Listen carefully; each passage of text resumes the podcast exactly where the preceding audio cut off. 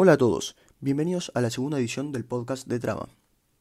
Esta vez entrevistamos a Juli Gurfinkel, co-founder de Turismo City, una plataforma para buscar vuelos y paquetes en un mismo lugar.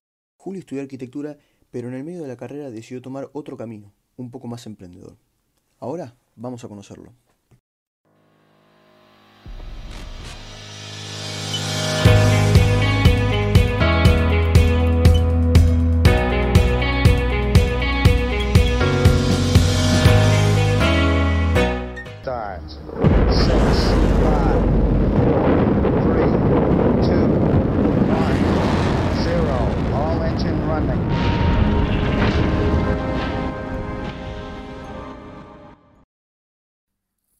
Bueno, Juli, en el video te mostramos el despegue del Apolo 11. ¿Cuándo sentís que fue tu despegue?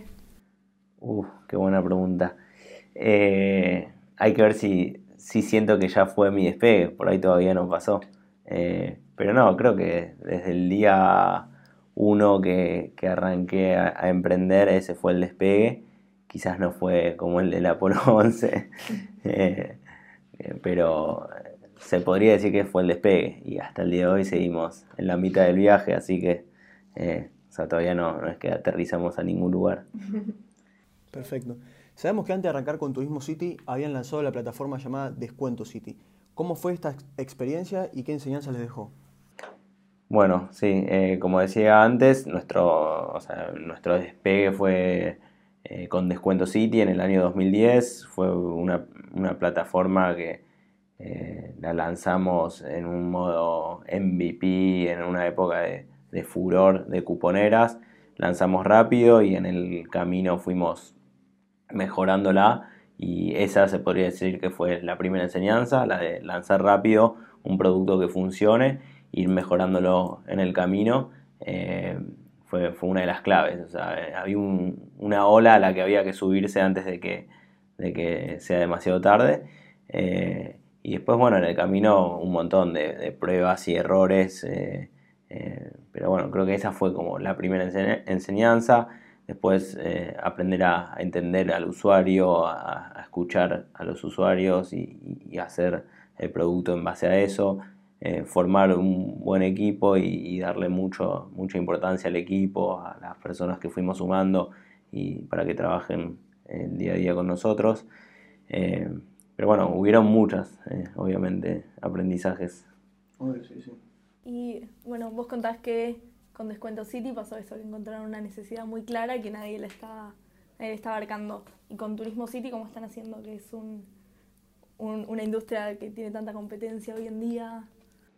Bueno, en Turismo City nosotros lo que hacemos en nuestro día a día, más por el lado de, de producto y de desarrollo, es crear herramientas para ayudar al usuario a encontrar vuelos baratos y a, viajar más barato, no solo vuelos, sino hoteles, paquetes. Entonces, en base a eso es que todo el tiempo estamos buscando soluciones, ya sea para que la gente que no tiene su fecha decidida pueda saber en base al precio de cada fecha cuál es la fecha más barata para ir a un destino, o el que ya tiene una fecha y no tiene un destino, saber cuál es el destino más barato, eh, el tema de detección de bajas de precios, o sea, hay un montón de, de- herramientas que vamos desarrollando y mejorando día a día para cumplir esa meta, esa misión que tenemos, que es que más gente pueda aprovechar las promociones y, viajar pagando menos. Perfecto. Vos acá ah, hablás un poco de la meta y del futuro.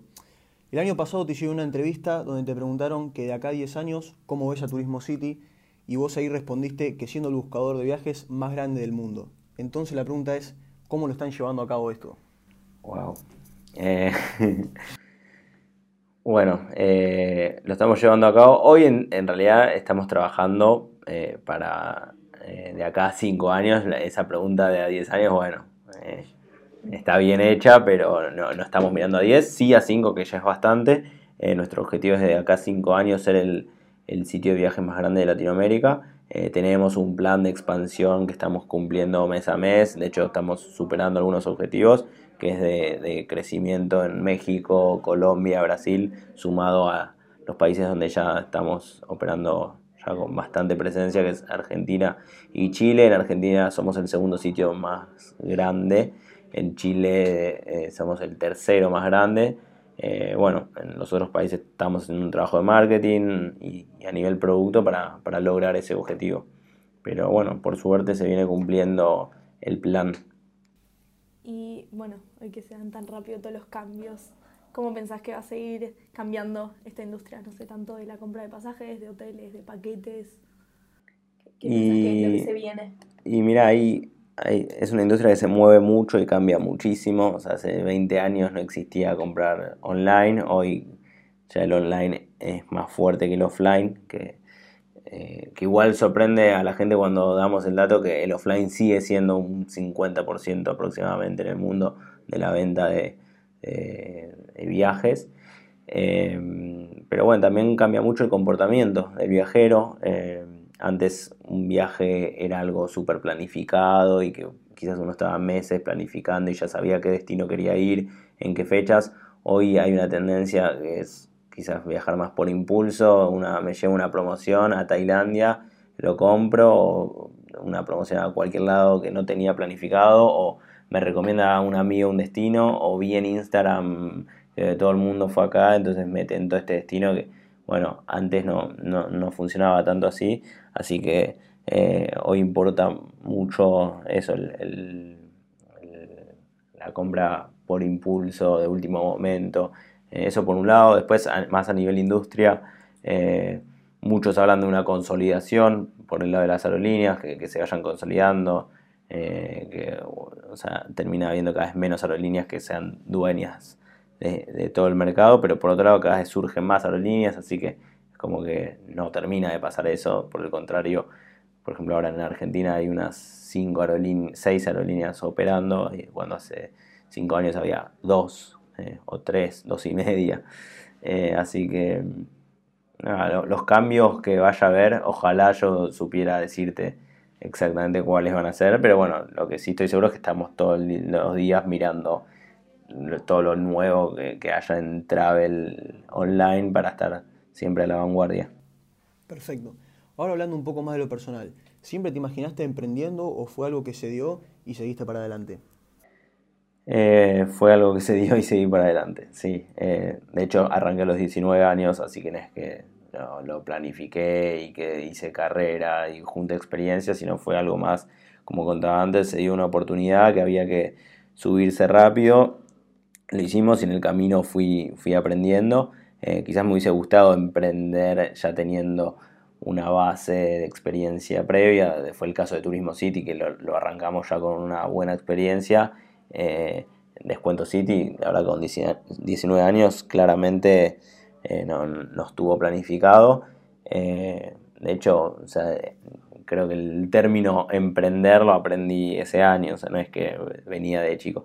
Sí, después más tarde me puse a pensar eh, ejemplos de cuando era chico y, quizás encubiertamente era emprendedor, me gustaba, no sé, desde uh, le ponía marketing hasta cuando juntaba figuritas de Pokémon eh, en la primaria y, sin comprar, comprando un solo paquete terminaba teniendo el pilón más alto de todo, de todo el colegio porque iba y cambiaba una y jugaba y este y lo otro. Y, ahí me di cuenta que quizás también fui emprendedor eh, con las figuritas, pero eh, la verdad que fue algo más improvisado. Y bueno, sabemos que vos estudiaste arquitectura. ¿Estás contento con haber estudiado eso? ¿Te sirvió, te sirvió para, para tu carrera laboral? Si te tengo que ser muy honesto, Servir sirvió seguramente, algo de haber servido, pero no, no, o sea, si hoy pudiera elegir haber estudiado otra cosa, obviamente prefiero haber estudiado otra cosa, ya sea ingeniería industrial, eh, mismo, no sé, marketing o, economía o algo que, me dé más herramientas para el, trabajo que hago hoy en día. Eh, siento que sí, lo que me sirvió fue en su momento, mientras estudiaba, fue como un cable a tierra, como una forma también de, no sé si llamarlo hobby, porque también es menospreciar una carrera que fue súper difícil, pero bueno, me, dio conceptos, me aprendí cosas eh, a nivel diseño que quizás en parte pude aplicar, pero también rodearte de gente eh, y, el, hecho de la rutina de estudiar siempre te, te aporta algo.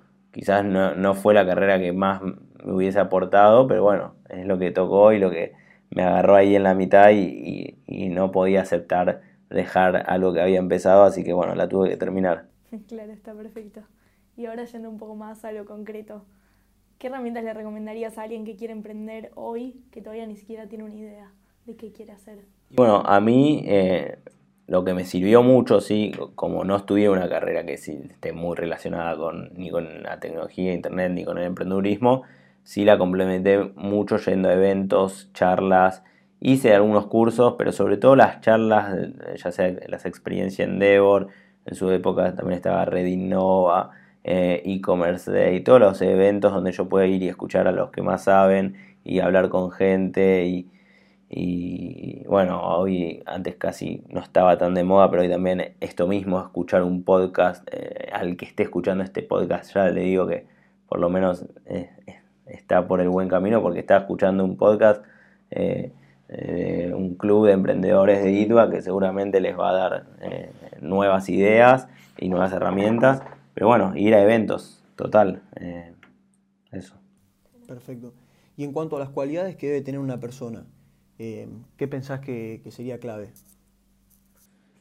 Yo creo que en todos los equipos hay muchas personas con distintas cualidades, no, es que hay una que es la ideal.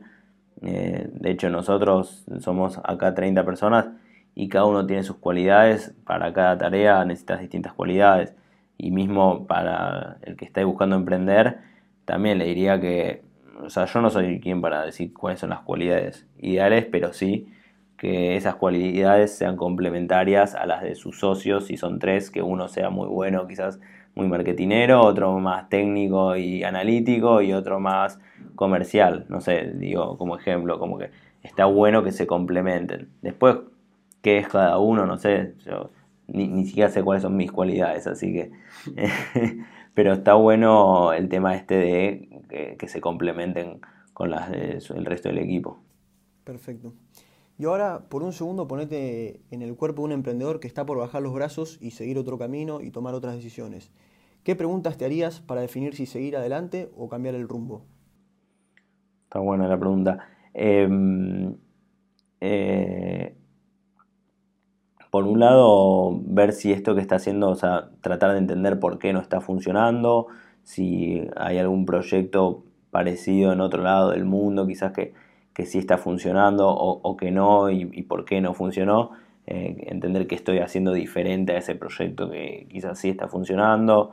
Eh, o sea, una vez que sabes por qué no está funcionando bien, si es un tema tuyo, si es un tema de la coyuntura del país, si es un tema de que no funciona esa idea para este país, pero quizás sí funciona eh, para otro país.